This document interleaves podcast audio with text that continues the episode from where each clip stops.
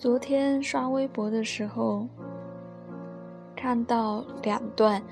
黄轩自己关于双鱼座的解读。一段是红高粱首映的时候，一个记者采访他，这是一段电视的采访，问他张俊杰是书生气的一个形象，问黄轩生活中是不是这样的人，他自己回答说。他其实是一个挺多面的人，可能给大多数人的第一印象都是比较稳静、比较安静，但是他有内心很狂野的一面。平时喜欢摇滚乐，喜欢刺激一点的运动项目，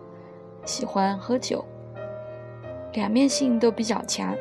也许是双鱼座吧。还有一段是今年。四月刊的风度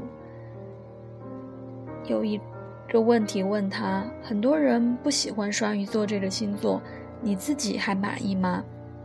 他的回答是：我觉得 OK 啊，因为是十二星座里最后一个星座，双鱼座集合了十二星座的优缺点，是一个复杂和多元的星座。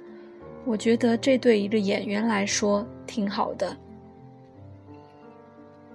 那他这两个回答呢？当然，我觉得后一个回答是比较符合双鱼座的特质，有点像专业的术语。因为我在我自己在学的时候，我也觉得双鱼座是挺难解读的一个星座，包括和它相关的海王星、十二宫，都是我嗯还是不太能够理解的很清楚的一个星座。嗯，经常我们用到的词就是特别有包容性啊，特别容易共情啊，情感特别丰富这样的。那他第一段说到说自己的两面性，也许和双鱼座有关。其实这个就像是我之前说他的星盘，其实是他的白羊的能量吧。因为他金星和火星都白羊，还是蛮有爆发力的。嗯，就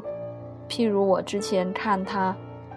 的作品《你是我的幸福》，饰演的严小磊，还有《棋逢对手》里面的郑默，他们的那种特质，撩妹的一些技巧啊什么的，都很有白羊的特质，所以。啊，对了，还有一段也可以佐证，就是同样是在风度的采访里面，他说有一段写道，嗯，采访的人写道，双鱼座的黄轩外表与谈吐都细腻而温和，很难把他与在推拿和蓝色骨头中那溢出荧幕澎湃而出的狠劲表演相联系，会以为那是他演技高超的结果。却不想他回答，那是他自身的力量。所以这那是他自身的力量，这确实也彰显出，确实是他自身有白羊的这样火能量的力量。嗯，否则如果都是双鱼特质的话，他情感是比较细腻，呃，在塑造人物的时候也会有他。很好的一面，但是确实爆发力还是挺重要的。那其实归根结底，双鱼座究竟是什么样的呢？我现在特别从黄轩身上有一点感触，呃，特别明显，就是他在南都娱乐周刊采访他的时候，有记者问他。觉大家觉得他很会撩妹啊，在现场很会饭店啊。问他平时是不是也是一个